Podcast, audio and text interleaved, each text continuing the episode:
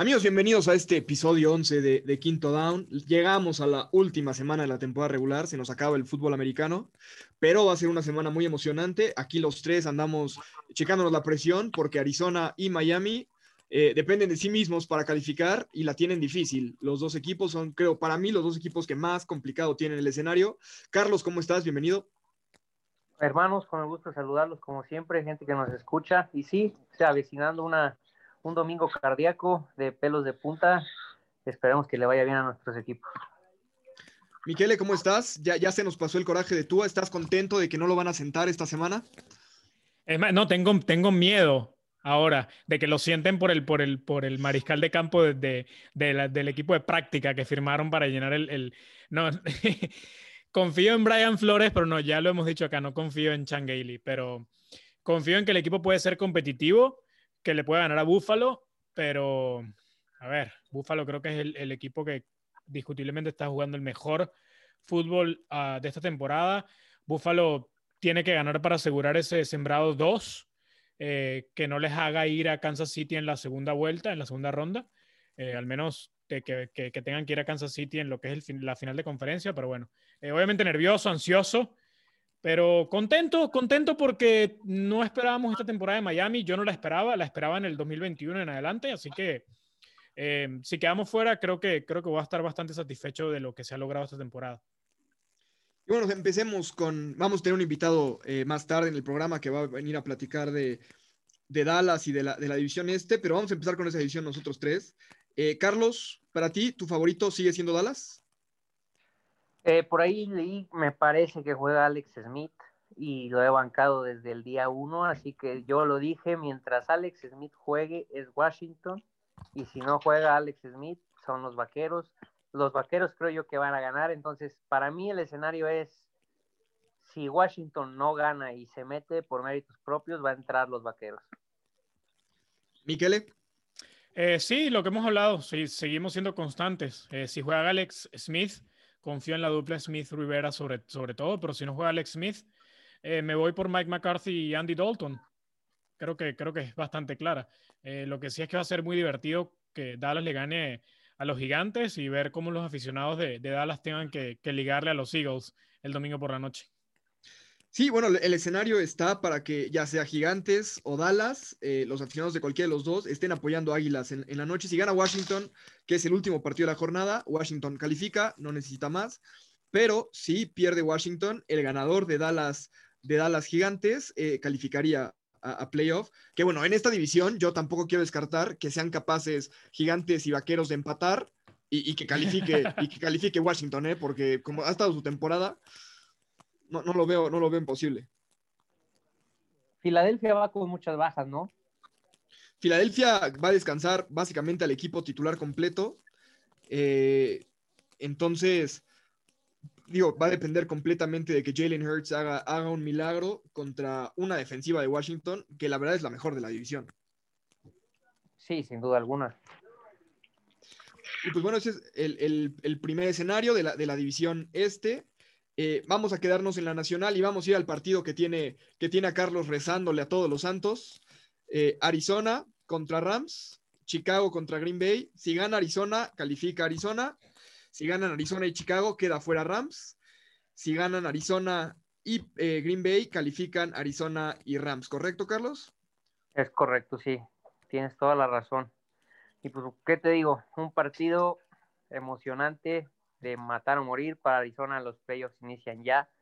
Básicamente para los Rams también. Eh, por ahí los Rams van a tener algunas ausencias importantes que espero nos le puedan ayudar a mis Cardenales, pero tampoco me encanta ese escenario como de que ya tienes todo que ganar, como un partido muy ganable y luego terminan con un resultado desastroso, pero bueno, eh, con mis Cardinals no se sabe esta temporada, espero que salgan en un buen día, Kyler, la ofensiva en general. Y me encantaría verlos en playoffs, me encantaría, creo que han tenido dentro de todo una temporada relativamente, entre comillas, buena. Creo que sería muy bueno para la franquicia estar en playoffs y bueno, creo que somos un equipo que después, entrando a playoffs y por ahí se enracha, podemos dar de qué hablar. Bueno, a ver, Carlos, yo no quiero decir que nos vamos a burlar de ti si, si pierde Cardenales, pero usted quiere decir que Rams perdió contra Jets. ¿Qué te puedo yo decir? Que llevan dos victorias seguidas ¿eh? y se va Adam Gates, por cierto, que eso nos hace muy feliz a todos. Leí por ahí. Eh, híjole, es que, ¿qué te digo? Ya no, se no sé no sé decirte del coreback si sea bueno, si sea malo el que vaya a jugar. No sé quién vaya a ser el corredor. Entonces, ya no sé si sea bueno o sea malo que los que perdieron con los Jets no jueguen. pues sí, pues sí. Eh, ¿tú cómo ves este partido? ¿Crees que Carlos vendrá feliz el martes? Espero que sí, la verdad, la verdad yo soy, yo soy fan de, de, Kyler Murray y la verdad Arizona es un equipo que, que, al igual que Miami, creo que Carlos compartimos el mismo sentimiento, eh, están un poco más adelantados de lo que podíamos esperar, ¿no? Eh, clasificar a playoffs sería un, una linda, un lindo premio.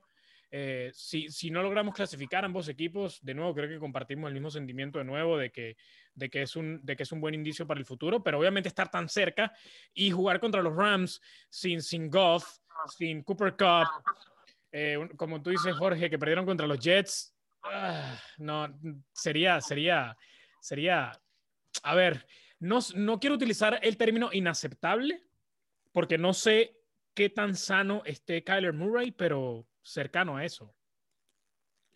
Yo, no, yo les pregunto, eh, Sean McDermott llevó a Rams al, Super Bowl, gran, ah, buen coach.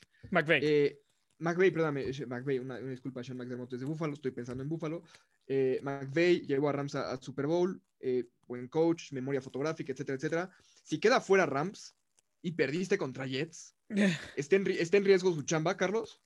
No, para nada. Creo que McVay es, yo creo que de las, en cuanto a head coach hablando, creo que es de las imágenes más fuertes y más futuristas dentro de la NFL. Y creo que su trabajo lo ha hecho bastante bien. Creo que ha transformado en los Rams en un equipo interesante con un Super Bowl. Eh, para nada lo pongo en riesgo. Sí creo que sería algo de lo que se hablaría, sobre todo por la derrota con los Jets y porque en general a lo largo de la temporada anduvieron bastante bien. Sí se hablaría de ello, pero de ahí a que su chamba esté en riesgo, no, no lo veo ni cerca, la verdad. Y bueno, platicaba, decía Carlos que quién iba a ser el coreback. Va a ser John Wolford. Es su primera temporada, viene de Wake Forest, tiene 25 años. Eh, no ha lanzado un solo pase en su vida en la NFL. Eh, y digo, si alguien lo tenían, lo, tenían en fantasy, el punto 3% de los que juegan el fantasy en ESPN. Entonces, ese punto 3% visionarios, visionarios eh, que tenían a John Wolford ahí. Eh, Miquele, digo ya para cerrar este tema, ¿cuál es tu predicción? ¿Quién queda fuera, Chicago Rams o Arizona? Tendría que, bueno, no, sé la respuesta a esto, pero si pierde Rams y pierde Chicago, Chicago va a perder con Green Bay. Chicago queda fuera. Si, Chicago pierde y eh, Chicago está fuera. Chicago, queda fuera. Green Bay tiene que. A ver, Green Bay va a salir a matar para agarrar ese, ese, ese sembrado número uno de la, de la conferencia. Eh, Aaron Rodgers en la mente, y sabemos que le importa bastante en la mente terminar de, asegurar ese, ese MVP. Creo que ya lo tiene en el bolsillo, pero. Eh, creo que eh, Aaron Rodgers sabemos de, la motivación que tiene porque casi que lo menciona en cada, en cada conferencia de prensa. Y Arizona, Arizona gana, em, pierden los Rams, pero pasan los Rams gracias a la derrota de Chicago. Eh, Carlos, supongo que estás, ¿estás de acuerdo? Sí, coincido totalmente. Tengo los dedos cruzados que Arizona gana, se mete. Y también creo que Green Bay le gana a Chicago, entonces quedaría, quedaría fuera Chicago, que creo que sería lo mejor pensando desde el lado del aficionado en unos playoffs, teniendo a, al menos en mi punto personal, prefiero tener a o ver jugar a Arizona y a Rams que a, que a Trubisky y a los Bears. Totalmente bueno, atención, atención a lo que decía Miquele, que, que, Green Bay va a salir a matar. Eh, si Green Bay pierde y Santos, que aparte los Santos van sin un solo corredor, sin un solo corredor del primer equipo, van a tener que llevar al corredor de escuadra de, de, de prácticas. Eh, si los dos pierden, entonces, y Seattle gana, que Seattle tiene un partido relativamente accesible contra San Francisco, entonces Seattle es el sembrado número uno de la nacional y todos tendrían que ir a Central League Field a jugar eh, para llegar al Super Bowl. ¿eh? No, no, no. Entonces, Trubisky no, no lo logra. Yo también creo que, Green Bay es, el favorito, pero bueno, la, la, nacional hasta eso está pues ya bastante decidida. Eh, Bucaneros no tiene nada por qué jugar, va a ser el quinto sembrado sí o sí.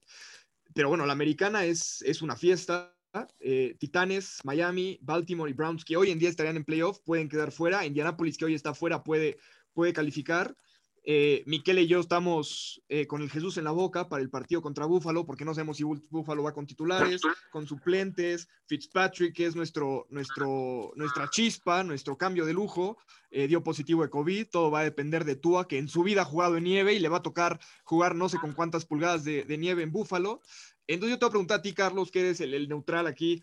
¿Califica Miami? hay tantos escenarios posibles que ya no sabría decirte creo que mm, yendo por partes, primero deberíamos de ver Búfalo con quién va a jugar y si juegan sus titulares, qué tanto tiempo van a jugar. Eh, creo que es el partido más, más complicado. Y después, como te digo, hay tantas combinaciones posibles que, como bien lo dijiste tú, es una fiesta, todo, todo puede suceder. Me gustaría verlos dentro, espero realmente que sí se los deseo de corazón, mis hermanos, que se meta su equipo. Eh, pero sí habrá que verlo. Creo que es un domingo bastante movidito y va a estar interesante realmente ver quién, quién termina quedando fuera. Los senados de la americana son los siguientes, y ahorita voy contigo, Miquele, para ver tú quién dices que queda fuera, que lo vamos a platicar también seguramente al rato, pero eh, a ver, si Miami pierde, necesita que ya sea Indianapolis, Baltimore o Cleveland pierdan sus respectivos partidos para calificar si Tennessee pierde, gana Colts, gana Miami, gana Ravens, gana Browns, Tennessee puede quedar fuera. Entonces, e, es una fiesta. Digo, Browns va contra Steelers, no sabemos quiénes van a jugar de Browns. Hoy tuvieron casos positivos de COVID, volvieron a cerrar instalaciones. Steelers va a jugar con el segundo equipo, ya, ya lo anunciaron. Baltimore va contra un Cincinnati que no tiene, digo, que no tiene gran equipo. Indianapolis va contra unos jaguares de Jacksonville que deben estar teniendo una fiesta porque tienen a Trevor Lawrence.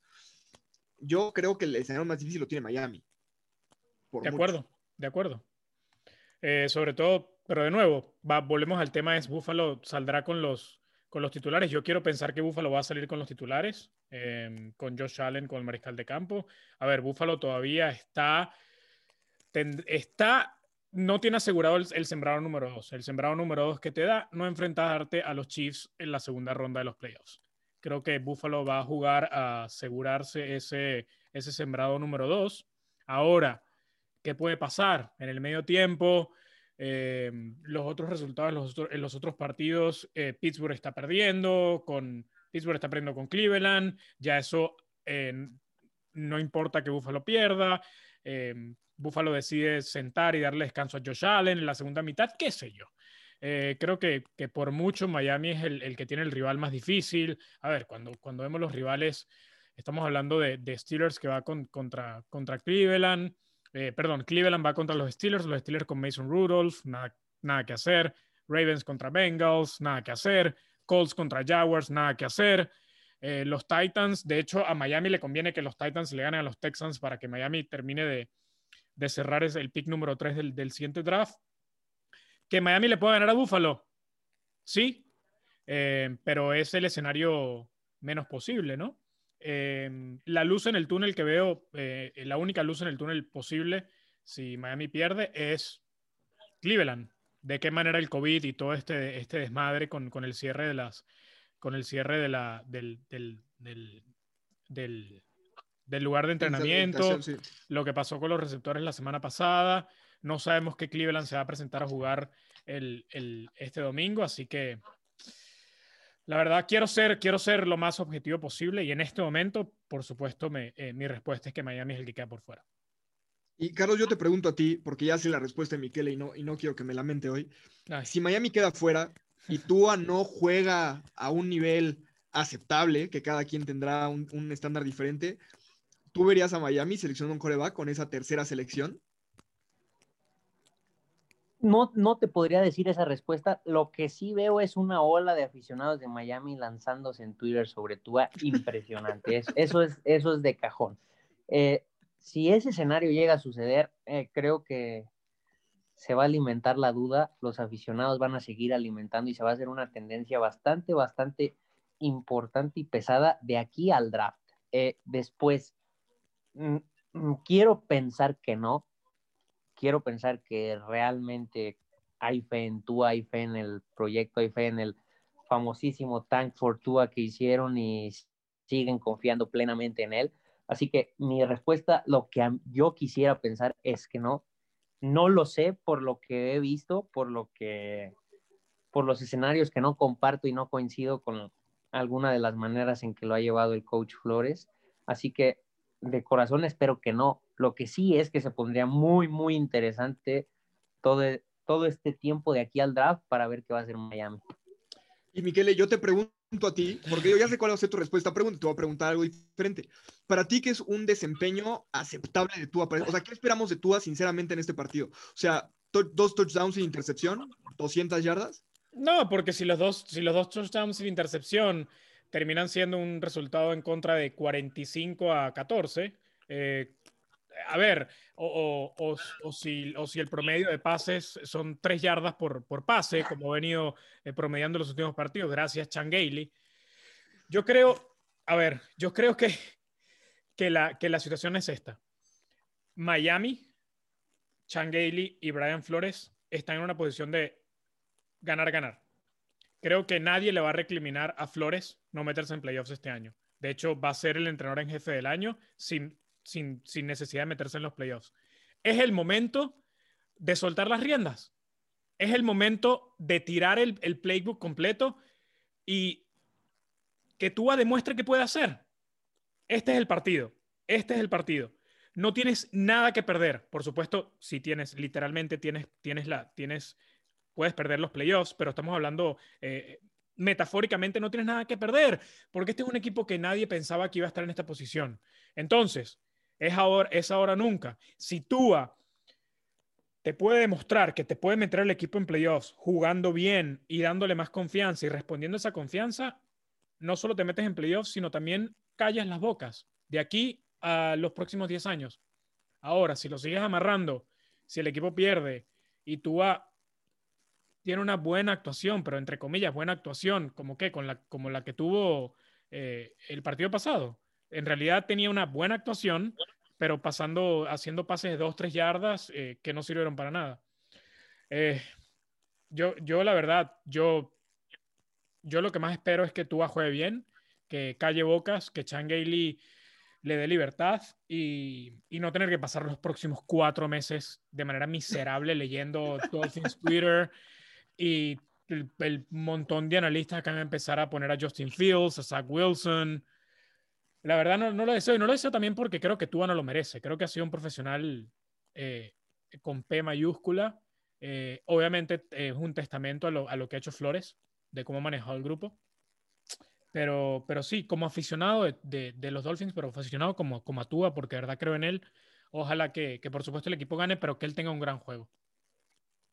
Y ahora, yo les, quiero, yo les quiero preguntar, ustedes que son delfines de corazón, ya me pusieron nervioso ya.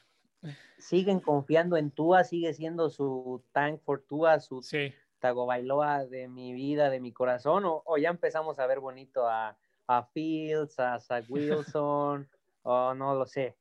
Yo les pregunto. Yo, creo que las opciones no son mutuamente excluyentes. O sea, yo soy muy fan de Zach Wilson, lo he dicho desde hace cuatro o cinco semanas, que es un, es un gran coreback y me parece un gran prospecto. Sí creo que Tua va a ser el mejor coreback de su generación, es decir, de Herbert, Burrow y Tua. Creo que Tua va a ser el, mejor coreback de esa generación. Sí creo que la forma en que lo ha llevado Flores no ha sido ortodoxa, pero bueno, Flores hasta el momento ha callado bocas y le ha resultado, entonces no, no ¿cómo voy a cuestionar yo a, a Flores por, tomar esas decisiones. Miquel, no, no sé, no sé si, si, compartes. Sí, no, yo, yo, yo comparto, eh, yo comparto esa opinión, y, pero también soy de la mentalidad de que Flores en este momento lo que quiere es meterse a playoffs. Eh, ya sabe que Tua va a tener en la siguiente temporada, va a tener OTAs, va a tener pretemporada. Eh, uno espera que en, que en el draft los Dolphins, sé que tú eres muy partidario, Jorge, de cambiar el pick 3 y llenar más huecos. Que, se lo vendan, que lo subasten, por lo que nos den. Porque, porque, porque, sí, porque tiene mucho sentido. A ver, eh, sí, está bien. Pues eh, si los Jets se van por un mariscal de campo y maravilloso eh, draftear a, a Sewell y tener al, al siguiente Joe Thomas por los próximos 10, 12 años ahí como, como, tu, como tu tackle ofensivo, donde lo quieras poner a la derecha, si es para el blindside de tú o como sea. O, pero es, es la perfecta posición para vender, para, como tú dices, para vender el pick a un equipo desesperado por mariscal de campo, imagínate, hasta San Francisco necesita un mariscal de campo nuevo, porque lo de Garapolo ya está, ya tiene fecha de expiración. Em, y venderse pick 3 y no, y no te tienes que mover mucho, ¿eh? Bajar al 5, al 6, al 7 y por ahí todavía vas a tener inclusive a, Devonta Smith o al propio Jamar Chase disponible. Eh, creo que Miami, Miami está en una situación, eh, creo que el, el, equipo con la mejor situación posible, terminar la temporada con 16 o con 11-5, meterte en playoffs y tener el tercer pick del siguiente draft, creo que es algo que, que no ha pasado nunca en la historia, habría que revisarlo, creo que no. Eh, yo sí creo en Tua y creo que, que como, decíamos, eh, espero que no ver a Changueili más el año que viene. Eh, yo sí creo que Flores confía en Tua, pero está mentalizado en que, en que se quiere meter a playoffs y está en todo, está en todo su derecho de, de, tomar las decisiones que ha tomado. Y como tú dices, Jorge, a ver, ¿qué le podemos cuestionar a Flores? Es el entrenador del año en la, NFL. Punto. Carlos, yo te pregunto a ti, y otra vez como, jugador, como atleta, o sea, tienes un coach que ya te demostró que lo que le importa es ganar, que aquí nadie tiene lugar garantizado, si, si es la primera selección, si eres Fitzpatrick de 14 años, ganando tres partidos al hilo, a él le vale gorro, o sea, lo que tú quieres es ganar. Llegas a este partido después de lo que pasó la semana pasada, Fitzpatrick entrando y inmediatamente encendiendo al equipo, completa un pase cuando le están rompiendo el cuello, donde tiene, donde literalmente está viendo este, a, sus ancestros por la parte de atrás de la cabeza. Llegas a este partido, ¿cómo te sientes tú con Tua? O sea, ¿lo ves con, confianza, con, el apoyo o es con, híjole, no tenemos a Fitz hoy, si hoy nos metemos en broncas, ¿quién nos va a sacar las papas del fuego? O sea, ¿tú cómo, cómo crees que estén los jugadores de Miami pensando este partido?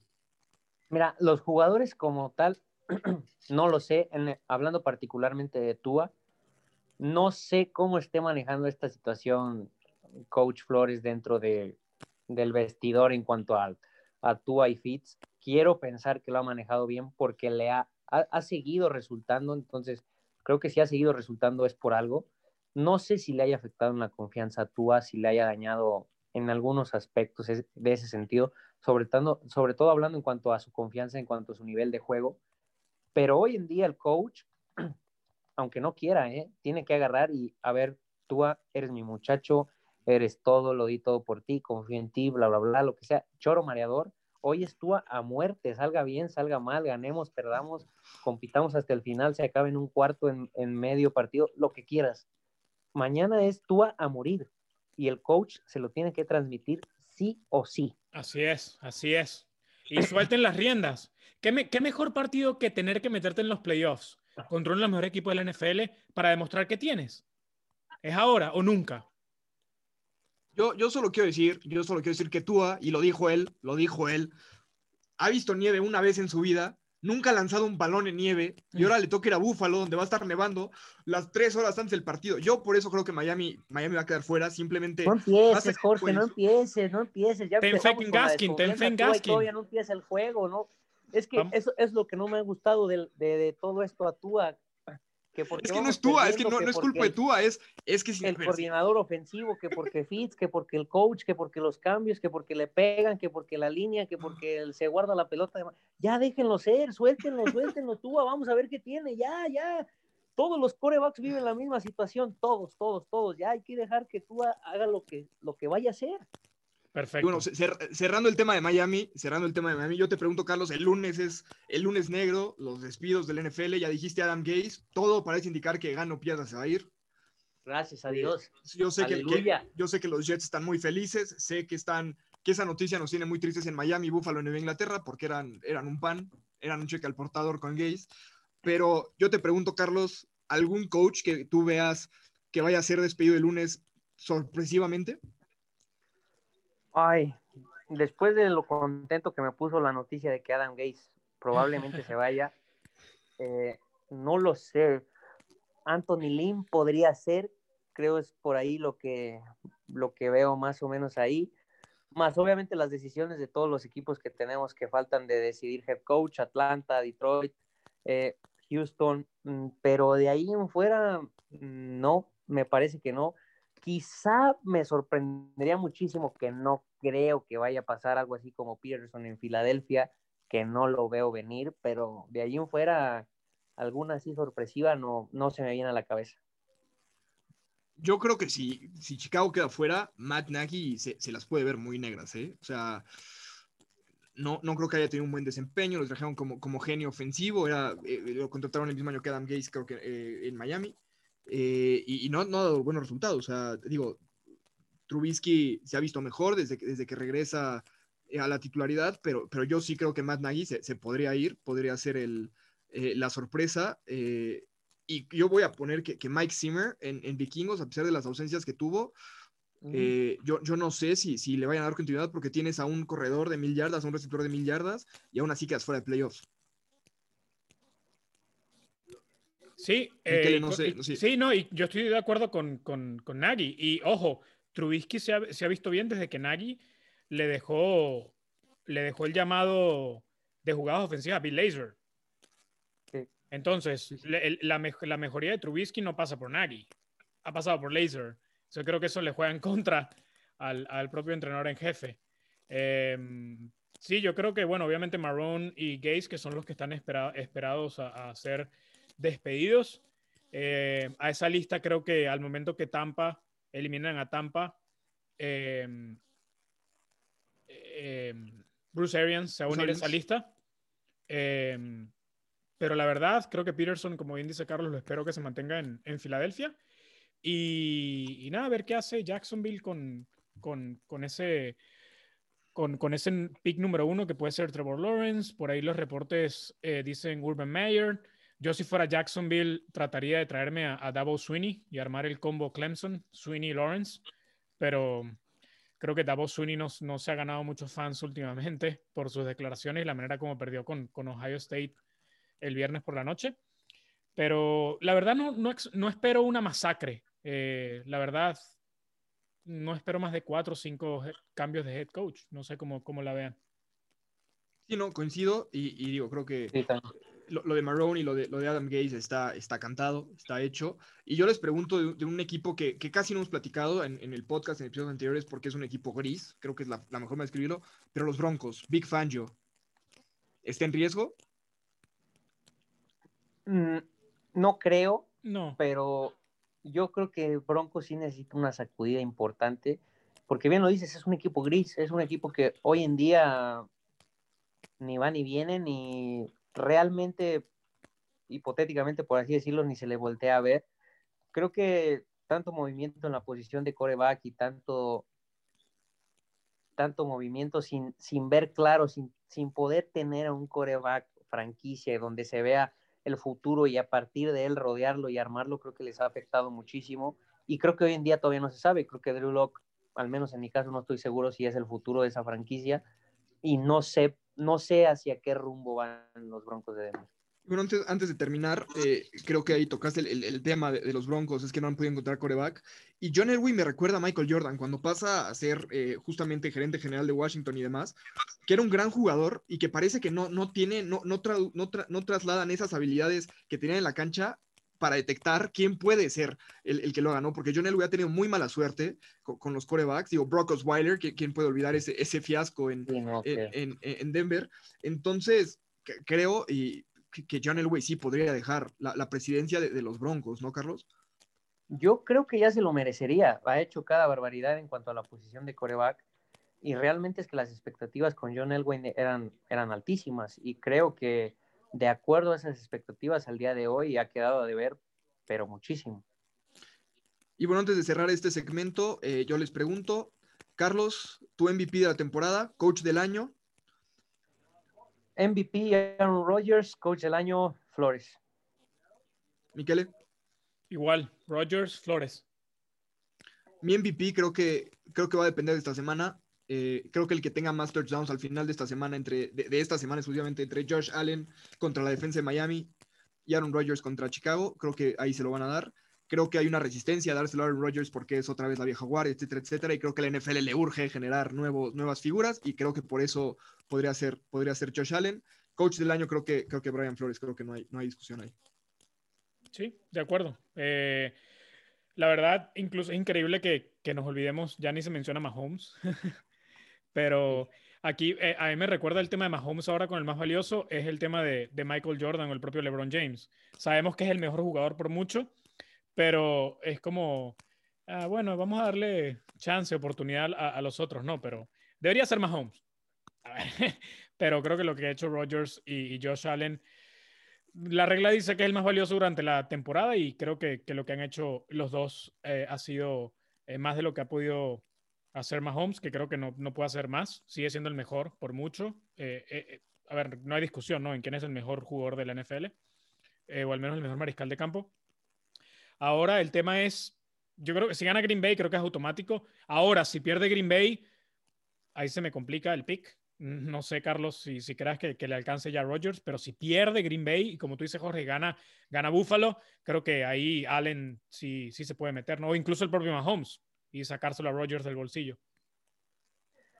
Yo creo que hoy, entrando a la, a la última semana, está en la bolsa de, de Aaron. Eh, hoy en día no creo que haya manera de sacárselo, aunque planteando ese escenario que dices tú, que llegar a perder, los otros lleguen a ganar, ahí veo la única pequeña entrada por donde podrían quitárselo, pero si, no pasa nada raro, yo creo que ese galardón ya está en la, casa de, Aaron Rodgers y para mí lo tiene muy bien merecido. Creo que lo que ha hecho esta temporada es espectacular y creo que se lo ha ganado a pulso creo que además tiene una de las personales más interesantes entre los corebacks, que siempre son muy callados, muy, muy tranquilos, y que él va a un podcast y dice, para, o sea, para una temporada mediocre, para mí es la temporada de la vida de todos los demás corebacks de la liga, pues nos agradece ese, ese tipo de, de, arrogancia, de soberbia en, en, un coreback.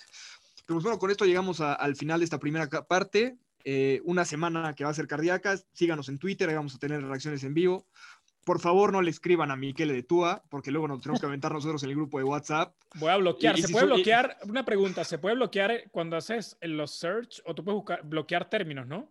sí, puedes bloquear términos. Voy a bloquear Túa, Por favor. No quiero escucharlos. Eh, porque después vamos a mandar los screenshots ahí del grupo de WhatsApp, que no son aptos para todo público, cuando Miquele se enoja. Eh, y bueno, vamos a ver cómo le va a Cardenales. Esperemos que estemos aquí platicando el martes de, Delfines y de Cardenales en playoffs. Se ve complicado, creo que, creo que Arizona la tiene más fácil que Miami. Pero pues bueno, llegamos al fin de, esta, de esta semana 17. Carlos, que tengas muy buen fin de semana. Hermanos, igualmente que todo nos salga bien el día de mañana, que nuestros equipos salgan triunfadores y nos estemos preparando para una muy intensa y muy linda semana de playoffs. Pues sí, muchísimas gracias a todos y seguimos ahora con, con Quinto Down. Bueno, y aquí seguimos en, Quinto Down, amigos, y ahora le damos la bienvenida a un experto de los, de los vaqueros, de los Dallas Cowboys, que seguramente estará igual de nervioso sobre los partidos de mañana como nosotros. Eh, Mitch, ¿cómo estás de Cuentos Vaqueros? Bienvenido. ¿Qué tal, Jorge Miquele? Muchas gracias por la invitación. Sí, como dices, emocionado una semana 17 que normalmente es muy emocionante. Está todavía más, ¿no? Creo que ese séptimo lugar en el wildcard tiene, tiene más aficiones esperando resultados mañana y nosotros pues acostumbrados siempre a sufrir hasta la semana 17 en el NFC East. Déjame te digo, como, como delfines, que a lo mejor nos quedamos fuera con, con 10 ganados mañana y en nombre de los, de los Ravens que se pueden llevar, se pueden quedar fuera con 11, eh, nos duele un poco ver, ver que, que, el campeón de la NFC va a pasar con, con 7 ganados a, lo mucho el, día de mañana. ¿Cómo has visto esa temporada tú en, en esa división?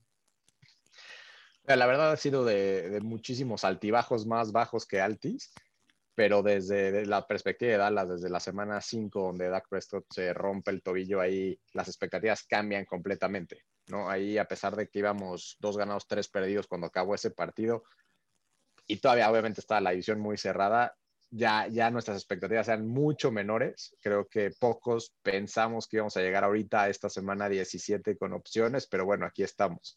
Eh, y bueno, siempre con la ilusión, ¿no? La, la verdad es que sí te veo a ti y a los demás fans de, de, todos los equipos del AFC que tienen muchísimas cosas en juego y que están peleando ese wild card. Y nosotros, bueno, pues en nuestra luchita, ahí en el, buscando el primer lugar de, de la división con un par de combinación de resultados. Yo sé que Miquel te, quiere preguntar de, de, Dak Prescott, pero, pero antes de entrar a eso, eh, ¿qué esperas de este partido con, eh, para Cowboys? Primero, ¿crees que Washington pierda su partido? Pues como lo vengo diciendo en Cuentos Vaqueros, que es el podcast que, tengo ahí de, los Cowboys, es como uno a la vez, ¿no? Y traemos el moto de uno a la vez desde la semana 15. Ahí necesitábamos que, que pasaran seis cosas.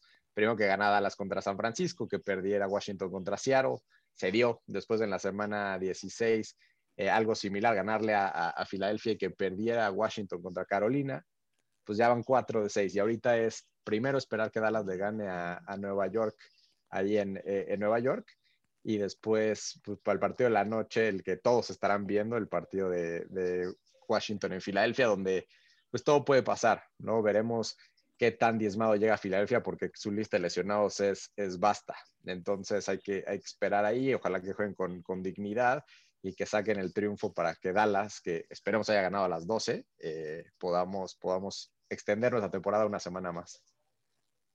No, sin duda, y bueno, le, doy la palabra a Miquele, que sé que, tiene algunas preguntas. Miquele, por cierto, tiene un, tema con los corebacks, no le toques el, tema de, Baker Mayfield, porque, o de Tua, mucho menos, pero, pero sé que tiene ahí preguntas de, de Dak Prescott.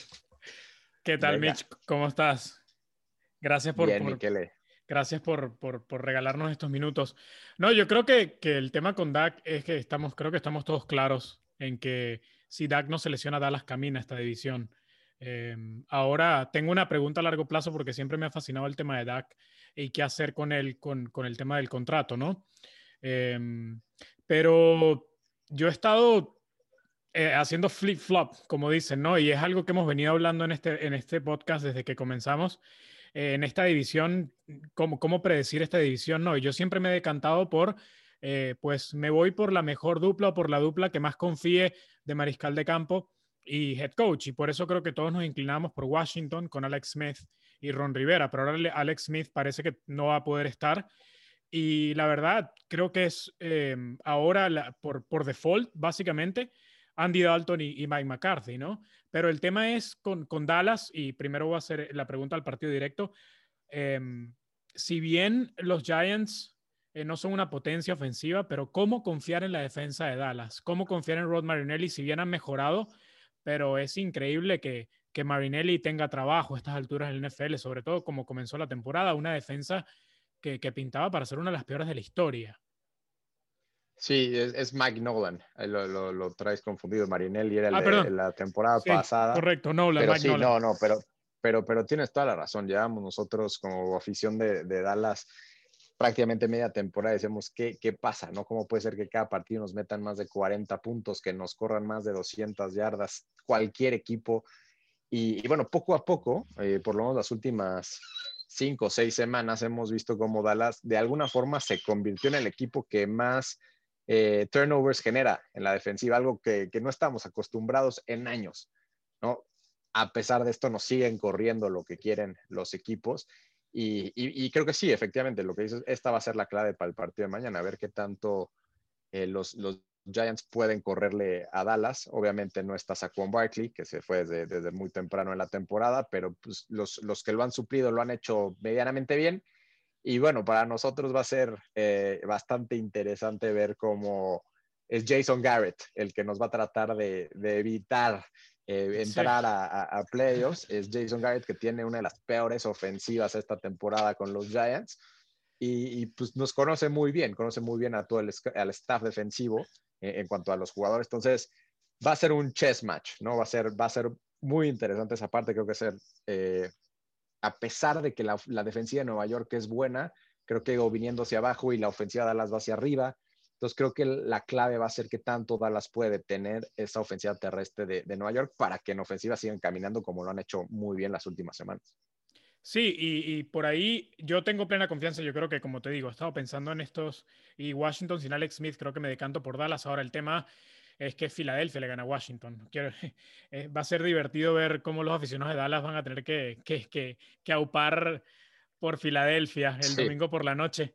Em, pero ahora el tema del, mariscal de campo y te pregunto em, por el tema DAC, ¿no? Em, creo que se ha demostrado, la lesión de DAC ha sido, ha jugado en favor a él, creo, ¿no? Para demostrar que, pues, que es un mariscal franquicia, pero cuando uno piensa en darle a DAC un, un contrato a largo plazo por 40 millones o lo que se haya reportado que él quiere, creo que no los vale. Creo que, a ver, en una temporada normal quizás Andy Dalton es, y obviamente no, no estoy diciendo que, que Andy Dalton sea igual o, o, nada por el estilo que Dak, Pero Andy Dalton es un tipo que demostró en Cincinnati y está demostrando ahorita que te puede ganar 9, 10 partidos con un equipo medianamente bueno alrededor. Y la verdad creo que darle 40 millones a Dak, a un mariscal como Dak, creo que sería un error. Para mí, por ejemplo, para, para poner un, contexto de lo que yo pienso de Dak, creo que el mejor Dak, y obviamente es una opinión que quizás estoy en la minoría, el mejor Dak no es mejor del mejor Romo.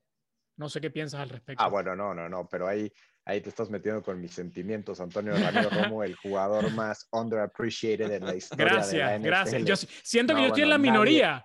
a mí me, a mí me encantaba Romo. No, nadie va a apoyar más a Tony Romo que, que yo. Este, Qué bueno. Ahí, mira, cuando, cuando hablas de eso, creo que, creo que el, el ceiling de, de, Tony Romo siempre fue mucho más alto, siempre será mucho más alto que el ceiling de, de Dak en cuanto a talento son diferentes. Pero creo que Dak lo que ha demostrado, eh, y, y, aún en su ausencia nos damos cuenta, eh, creo que no exagero para nada cuando digo que, o bueno, desde mi punto de vista, que Dak es un top 10 quarterback en la, en la NFL. Y, y, y, cuando tienes un quarterback top 10, lo ha probado durante cuatro años seguidos. Eh, lástima, ahorita se rompe el tobillo, es la primera lesión que tiene en su carrera, al menos con, con los Cowboys. Ha sido un quarterback durable, eh, esperando que regrese bien. Y si tienes un quarterback top 10, pues yo sí me arriesgaba, ni modo. Obviamente va a ser muy complicado ahorita manejar todo el tema del salary cap con todo el COVID, a ver qué tanto baja la próxima temporada. Quizás la movida inteligente los Jones hubiera sido eh, extenderlo a principio de la temporada o en el off-season eh, por 33 y no por 38 o 40 que pueda pedir. Eh, pero creo que, creo que estamos atados de manos. Eh, creo que Dak va a ganar su apuesta y le vamos a tener que acabar pagando lo que sea que él quiere y esperando que lo podamos rodear del talento suficiente y que la agencia general eh, logre tomar decisiones correctas en cuanto a free agents y, y en el draft. Sí, eh, ya es mi última pregunta con respecto a esto, porque esto cada vez se me, se me parece mucho a lo que, a lo que pasó con, con Kirk Cousins en Washington, que lo terminan, creo, creo que lo que van a terminar haciendo los Jones es eh, poniéndole el tag de nuevo, el franchise tag, por la, para la siguiente temporada, que fue lo que pasó con Kirk Cousins, y después Cousins termina, se, se termina yendo a Minnesota, que le, que le, que le dio un montón, de, un montón de dinero. Y creo que es algo que en la agencia libre Dak pudiera conseguir, eh, sobre todo en una liga que creo que, que, que hay ex, cualquiera, creo que cualquiera ex, que unos, excepto unos 5 o 6 equipos, como tú bien dices, cambiarían el mariscal de campo que tienen hoy en día por Dak eh, en un instante, ¿no? Eh, ¿cómo, ¿cómo, la ves tú a futuro? Ya dijiste que, que, la, apuesta parece que la va a ganar Dak, pero el tema es, al final, ¿qué es lo que quiere hacer Jerry Jones? Obviamente. Yo, creo que ahí, la apuesta, y, haces bien en la comparación con Kirk Cousins, creo que la gran diferencia en ese caso es que solamente hay un coreback titular de los Dallas Cowboys, ¿no? O sea, la, la marca Dallas Cowboys, claro. lo que representa para todos los jugadores eh, de la NFL, inclusive los rivales, la mayoría quieren acabar jugando eh, eh, en Dallas. Entonces, vamos a ver qué tanto logra Jerry Jones hacer ese, ese manejo en las negociaciones para que eventualmente eh, Dak ceda a lo mejor un par de millones y, pueda hacer a lo mejor al más a largo plazo, que al parecer la, las diferencias estaban en dos años, ¿no? Creo que los Jones querían un contrato de seis años, Dak quería un contrato de cuatro años para volver a revalorizarse y volver a tener un contratazo. Ahorita vamos a ver, ¿no? Creo que ahí va a estar la diferencia. Es muy posible, sí, lo que dices, que le hagan el franchise tag por segundo año consecutivo. Y veremos después si, si la marca de Dallas Cowboys es suficiente para, deten para retener a, a Dak Prescott y que no se vaya a algún otro rival, porque pues a mí me dolería mucho verlo no sé, como, los, como un quarterback de Filadelfia, un quarterback de, de, Washington, que están ávidos de, de, un quarterback estable que, les, que los lleve al, al siguiente nivel, ¿no? Y, bueno, estamos ya llegando justamente a la, a la, semana pues, 17 de esta temporada, que como dices, ha sido una temporada pues, altibajos para la división este, de, lleno de, de incertidumbre para, para, la NFL en general. Eh, pero digo, platiquemos del lunes negro que se viene esta semana, de, lo, de los coaches que pues, van, a perder, van a perder la chamba. Eh, Adam Gase creo que es casi un hecho que ganando o perdiendo esta semana se va, se va de los Jets eh, para la paz mental de, de, Martín y de varios aficionados de los Jets más. Sí. Pero yo te pregunto, si, si, Dallas queda fuera de playoffs, ¿hay posibilidad de que, de que dejen ir a McCarthy? No, creo que, creo que no. Creo que McCarthy se, se va a quedar. Eh, de, en cuanto a la estabilidad de coaches en, en, Dallas, yo lo único que tengo el ojo muy, muy pendiente es el futuro de Kellen Moore, que afortunadamente parece que, que no logró obtener el, el, el, puesto de head coach de Boise State, donde es una eminencia, donde es una leyenda. Eh, afortunadamente parece que no se lo van a dar a él él termina contrato con Dallas y creo que ahí está la clave, retener a Kellen Moore, que había hecho un buen trabajo con, con Dak y el resto de la ofensiva desde el tiempo de Jason Garrett. Y ahorita con Mike McCarthy ha convivido bastante bien, ¿no? Al punto donde ahorita tenemos en las últimas cuatro o cinco semanas una ofensiva liderada por Andy Dalton, que está en varias categorías siendo top 10 de la, de la NFL, una vez que ya se adaptó al sistema, un poco lo que decía Miquele, ¿no? Como Andy Dalton ahorita está avanzando bastante bien y puede, puede ganarte partidos.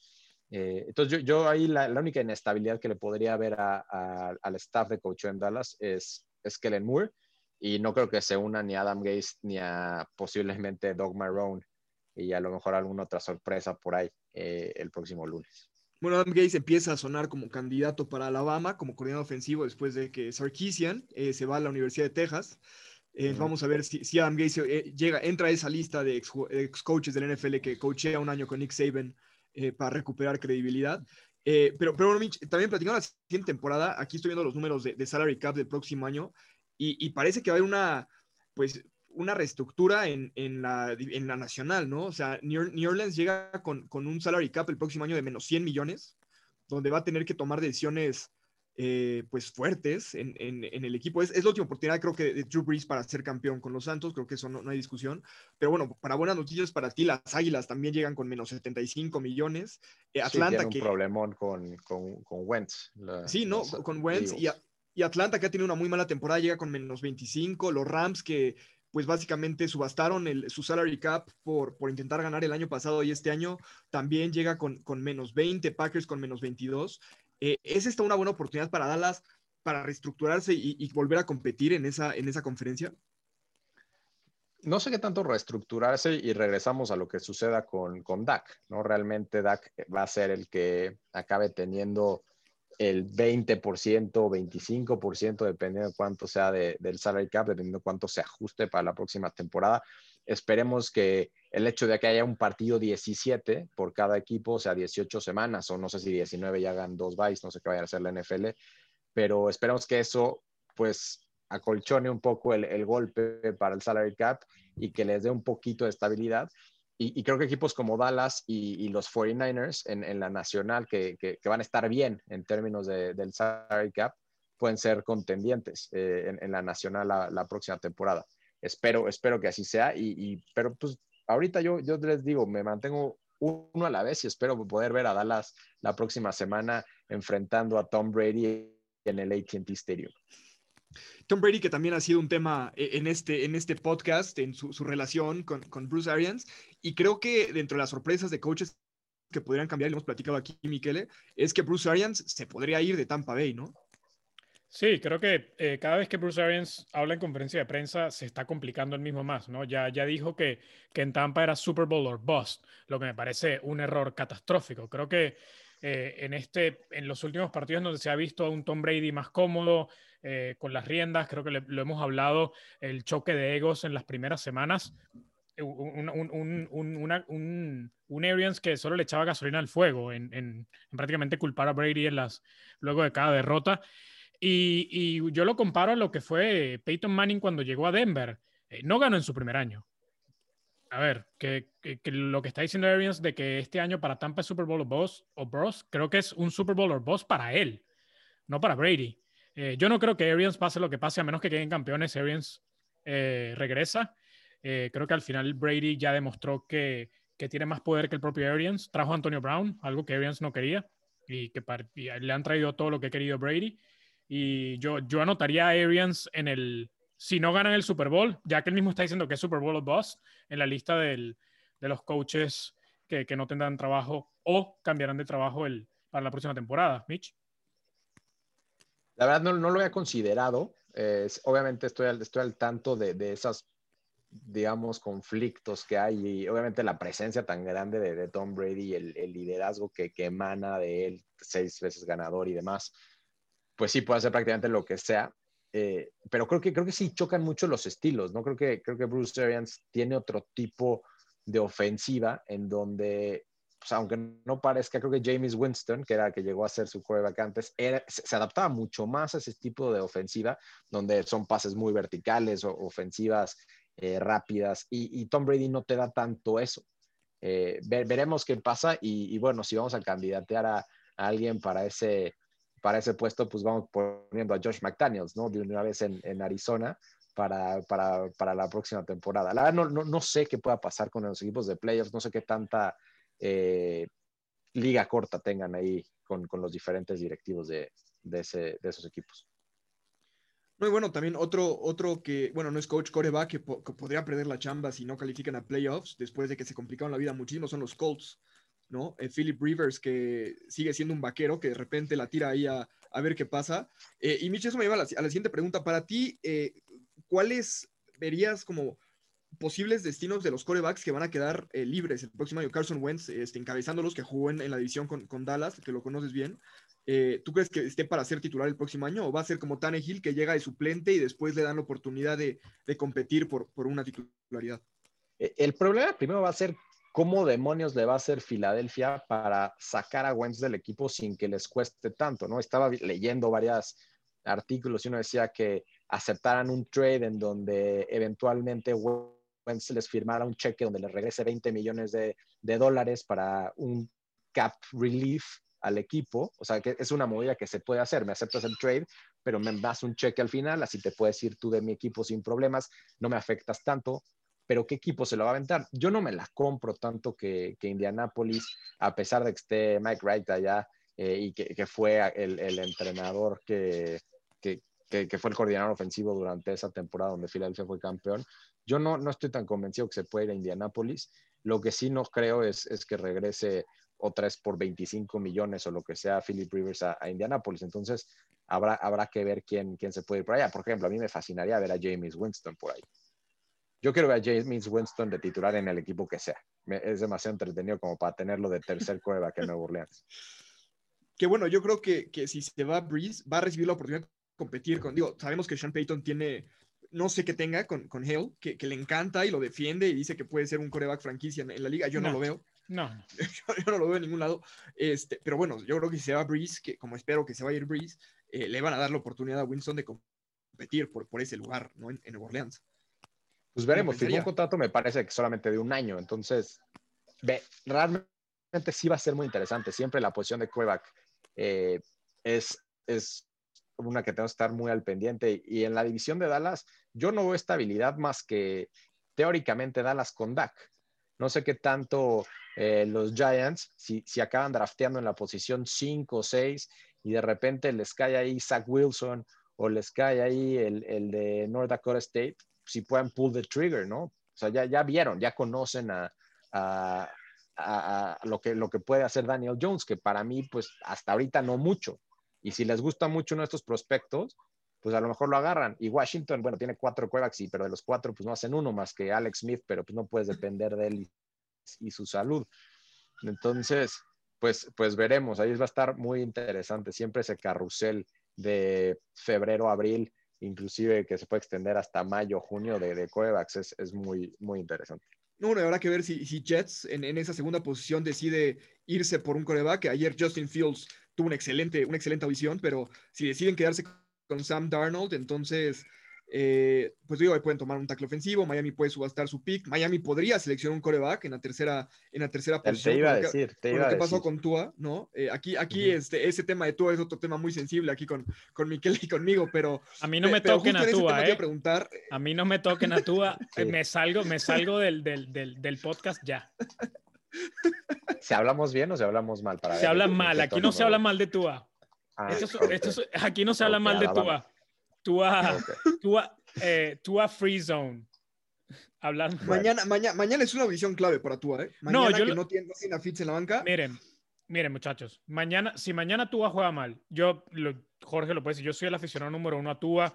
Eh, cuando, cuando lo drafteamos casi, casi que me, que O sea, hice la fiesta de mi vida. Em, yo creo en Tua, pero mañana Mañana, si el equipo queda fuera y Tua no juega bien, a pesar de que yo sigo insistiendo que el problema en Miami con Tua es Chan Gailey, el corredor ofensivo, que no cree en él y lo pone en, situaciones que ningún mariscal de campo puede ser eh, exitoso. Eh, en números, porque en realidad tú has sido exitoso para, para, no, para no perder partidos, para ganar partidos, para cuidar el balón, pero no le tienen confianza eh, para, para, realizar las jugadas que Changeli sí le da a, Fitzpatrick, que es normal, eh, mariscal de campo con el que ha trabajado por muchos años en su carrera. Em, el tema, el tema eh, volviendo a, los mariscales de campo, yo creo que con Wentz, Filadelfia no debería cambiar a Wentz. A Wentz. Eh, creo que a Filadelfia le vale mucho quedarse con Wentz un nuevo año, eh, ponerlo a competir con Jalen Hurts y, sacar más provecho, sacarle más provecho a lo, que a lo que sería Wentz. Y por supuesto, como ya mencionado, el contrato lo hace un poco complicado. Pero sí creo que Wentz va a pujar por salir. Creo que la relación es tóxica. Creo que a un tipo que le construyes una estatua de Nick Foles eh, cuando Nick Foles se gana el Super Bowl y el tipo tiene que ir a todos los días al estadio a jugar ahí y ver la estatua del, del, que te ganó el Super Bowl cuando te lesionaste. Creo que mentalmente ya eh, Wentz no está en Filadelfia. Yo lo veo en Indianapolis con Frank Wright, como tú bien dices, Mitch es su coordinador ofensivo cuando, cuando llegan al Super Bowl. Y los Jets, eh, si bien hay reportes, hoy, hoy hay reportes, creo que fue Pro Football Network, que decía que círculos en la liga están hablando que los Jets están seriamente considerando quedarse con Darnold. Yo me quedaría con Darnold, yo, a mí me, a mí me gusta mucho Darnold, creo que está en, en una posición realmente imposible en los Jets. Eh, pero bueno, Darnold creo que es un tipo que, que, que, pudiera, yo creo que Nueva Inglaterra va a ser un movimiento por mariscal de campo, sea Darnold o sea Stafford Em, Cam Newton ha sido abominablemente terrible este año. Y, creo que es, creo que, a ver, no creo que los Jets, no creo que los Jets aprovechen esa, esa, esa, esa gran opción que tienen de, de salir de Arnold y, y, y, con lo que vimos de Justin Fields el día de ayer, creo que subió, eh, puso a todo el mundo en una gran posición, inclusive a Miami de vender el pick 3, porque ahora tienes tres mariscales de campo que están a la alta. Eh, obviamente Lawrence y ahora Fields y Wilson. Entonces, em, por ahí, por ahí incluso los Jets también, también un cambio les, les vendría bien. Que nótese que no, no, dijo que, que, Miami pudiera seleccionar a Fields en la tercera selección, ¿eh? o sea, evadió, evadió el tema. No, y, y, no quiero poner ahí una alternativa, una alternativa que, que, no se ha manejado y que hoy, hoy leí de un, de un ejecutivo de la NFL, bueno, que trabajó en la NFL, es la posibilidad de que Davo Sweeney convenzca a Trevor Lawrence de regresar. Sí, eh, después, creo que después de su, del partido de ayer, que fue de los peores partidos que se le ha visto a Trevor Lawrence en Clemson, por lo menos a esas alturas de, college playoffs y demás, eh, yo, yo, yo antes de, ese partido decía, no, Trevor Lawrence se va 99% seguro. Después de ayer yo diría que es, un 20 a 30% que regresa a Clemson, porque no creo que se quiera ir con esa imagen que, que realmente fue, fue terrible. Oh, yo ayer, sí. Dependerá, yo creo que mucho de, de, a quién ponga, ¿no? A quién ponga Jacksonville de, de su head coach y ver qué, qué, qué, tanto lo pueden convencer. A lo mejor no tiene que acelerar su, su decisión, se puede esperar, se puede crear un poco de expectativa, a ver qué sucede. Y, y veremos, ¿no? De todas maneras, se arriesga obviamente una lesión, pero todo está en la mesa. Davos Sweeney es, es, es como el jefe de, un, de, un, de, una secta ahí en, en Clemson. Todo el mundo le cree, todo el mundo dice todo lo que dice, se lo compran. Entonces, pues hay que esperar un poco. Y bueno, esos reportes eh, indican que Urban Meyer es el favorito para llevarse la, la posición de head coach de Jacksonville. Sí. Eh, yo, yo, no entiendo por qué, no entiendo por qué Jacksonville le da, le da, le da las a Urban Meyer, un, un, un, coach que ha tenido escándalos donde ha ido y donde incluso sale de su último empleo por, por temas de estrés. Eh, pero bueno, antes, antes de, de, seguir platicando de este tema, Mitch, te tenemos que preguntar como una persona neutral, que tu, tu equipo esté en la nacional, ¿qué equipo se va a quedar fuera de la americana? Va a ser Baltimore, va a ser Cleveland, Indianapolis o Miami. Mira, quiero decir, quiero decir Cleveland porque, porque estoy con ustedes y no quiero decir Miami, ¿no? Este, pero creo que la respuesta ah, me genera demasiada incertidumbre todo el tema del COVID en Cleveland. No, no, no, hay muchos reportes de que cierran las, las facilities, pero no dicen quién, no dicen qué, o sea, qué son los jugadores que posiblemente estén contagiados, o si son jugadores solo coaches, qué tanto pueden haber practicado. La mitad de Pittsburgh no va a jugar mañana, entonces también por ahí, no sé, hay demasiada incertidumbre. Desafortunadamente, si tuviera que apostar ahorita, diría que, diría que Miami porque, porque a Buffalo se juega, creo que a Buffalo sí le importa ese segundo lugar en la, en la americana. Y, creo que para mí el MVP esta temporada es Josh Allen, no me importa lo que digan los demás, para mí Josh Allen es el MVP de esta, de esta temporada, mucho más que Rodgers, más que inclusive Mahomes. Eh, y creo que van a salir con todo, porque a ellos sí les importa ese home field advantage eh, de, viajar al frío a, a, Buffalo y no tener que ir a, Kansas City potencialmente hasta el, hasta el final, hasta el final de conferencia. Entonces, tristemente diría, Miami, salvo que algo extraño esté pasando en Cleveland y, por ahí no puedan jugar jugadores muy, muy importantes. Sí, hoy, hoy en día los reportes son que volvieron a cerrar las instalaciones la tercera vez en la semana. Creo que han practicado un día eh, un, coach parece que dio positivo y estaban en, el, en, rastrear los contactos. Digo, Miami tuvo el susto esta semana de Fitzpatrick, que dio positivo a COVID, que afortunadamente Tua no fue, no se determinó que fuera un, un, contacto de, alto riesgo y, podrá jugar, si no Miami hubiera tenido que ir con su coreback de, practice squad. Pero sin duda, lo, de, lo, de, Cleveland, que es la segunda semana donde tienen ausencias, eh, y que es el segundo equipo impactado para esta semana. También Santos se quedó sin corredores para el partido de, de mañana, que bueno, la verdad es que Santos no tenía mucho por, por qué jugar. Eh, pero sí, creo, creo para mí, eh, coincido, la verdad es que la tiene muy fácil. Creo que la sorpresa podría venir en Cincinnati ganándole, ganándole a Baltimore. Eh, Miquele, no sé, no sé si, si estés de acuerdo. Yo la veo igual, creo que, creo que lamentablemente Miami, a menos que Buffalo siente a sus titulares, que como dice Mitch, pues no parece que va a ser el, no parece que va a ser el tema, o al menos que Buffalo esté al, medio tiempo viendo los resultados que se están dando en otras partes y vean que su segundo puesto no, es, no va a estar comprometido y decidan sentar a Josh Allen. No creo que sea el caso. Em, creo que Miami va a ser el que, el que queda fuera. No creo que Miami pueda ganarle a Buffalo si Buffalo juega con, con todos los titulares y, y, la manera como viene jugando Buffalo. Pero lo, lo, único sería esperar por Cleveland. Estoy totalmente de acuerdo. Va a ser entre Cleveland y Miami. Eh, a ver cómo, qué resulta con Cleveland. Eh, lamentablemente Pittsburgh termina, le termina ganando Indianapolis la, la, semana pasada, que era lo que nosotros hablamos aquí, Jorge, esperando que Pittsburgh perdiera ese partido con Indianapolis y saliera a matar a Cleveland eh, por la división el domingo, pero bueno, em, no creo que los Titans vayan a tener problemas con los Texans. De hecho, a, los, a, los, Delfines les conviene que los Titans le ganen a los Texans para mantener ese, ese tercer pick del draft. Y sí, yo estoy mentalizado, preparado para, para que sea Miami, pero pero con, con, la fe de que, bueno, podamos ganar la Búfalo o que al menos Cleveland termine, termine de, de, implosionar. Y bueno, ya, ya antes de, terminar y, y de, cerrar este programa eh, con nuestro invitado especial, eh, Mitch, predicción de, bueno, de MVP ya, ya, nos dice Josh Allen, pero jugador defensivo del año, coach del año para, para esta temporada. Para mí el coach del año, sin duda alguna, es Brian Flores. Yo soy fanático de Brian Flores eh, jugador en su momento de Boston College. Yo, yo estudié en Boston College eh, un, semestre por allá y me volví fan de los Eagles y, Brian Flores viene, viene de ahí. He seguido su trabajo bien en, New England y ahorita con, con Miami creo que ha hecho las cosas muy, muy bien. Me gusta las decisiones que toma en la mitad del partido. Cuando tiene que ganar y tiene que sacar a Tua, pues lo mete, pues lo saca porque tiene que ganar el partido. Eh, y en general tienen una defensiva increíble.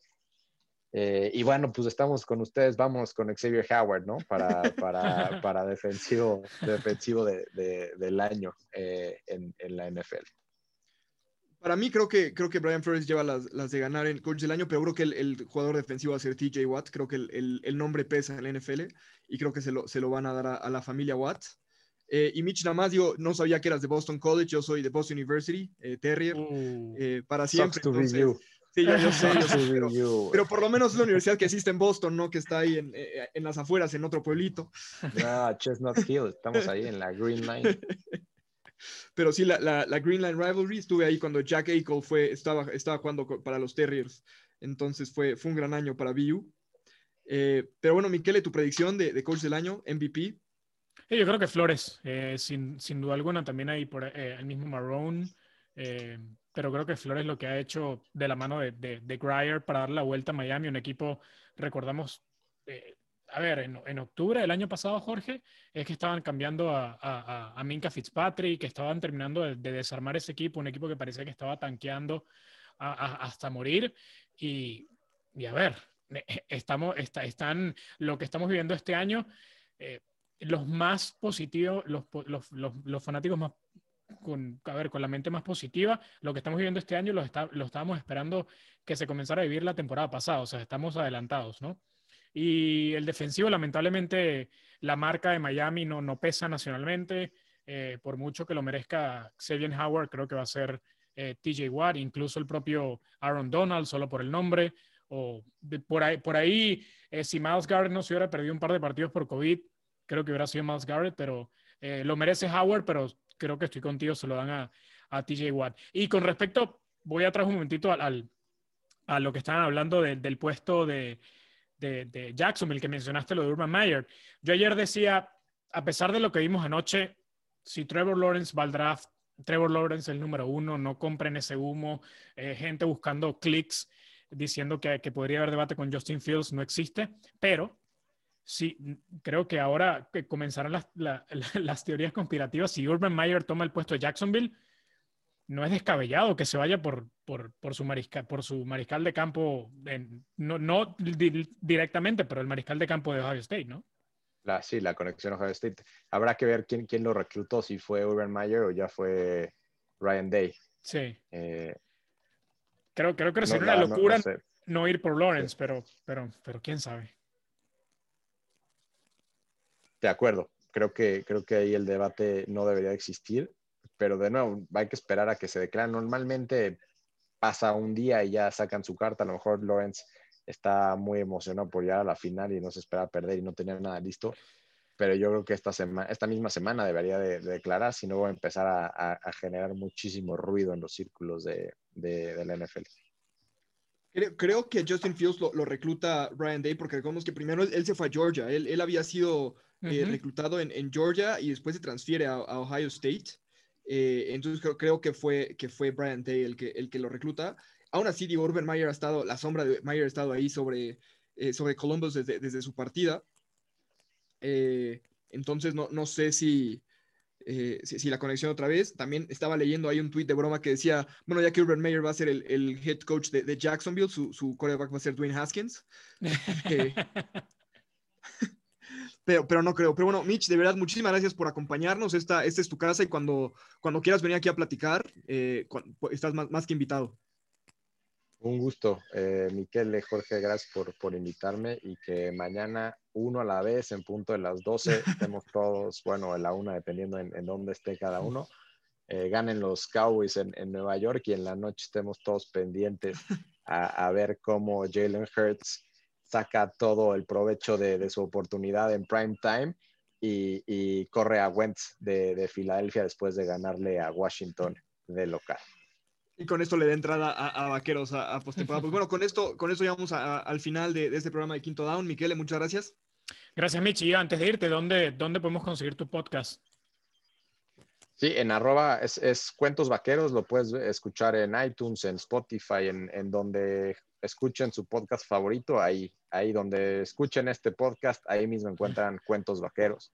Es el, podcast dedicado al equipo más popular de la NFL. Ah, perfecto. bueno, regresa cuando quieras. Aquí hablamos bien de Tony Romo y solo te pedimos a cambio que hables bien de Tua. Perfecto. Venga Tua Tagabayola mañana en Búfalo. Venga. ¿Quién aguanta? Ah, Jorge, si Tua juega mañana, si Tua, si Tua juega mal mañana y quedamos fuera, los próximos seis meses, sin cuatro o cinco meses van a ser insoportables. Estoy de acuerdo, estoy de acuerdo. Y la verdad es que, a ver, yo amo a tú, tú lo sabes, pero si a mí me dan a Zach Wilson en Miami, la verdad es que tampoco tengo, tengo ningún problema. Devonta Smith. Lo, hablaremos, lo hablaremos. Pero bueno, pues muchas gracias y espero que, que tengan todos un muy buen fin de semana. Recuerden seguirnos, darnos follow y nos vemos el martes para hablar de los equipos que pasan a playoffs. Muchísimas gracias.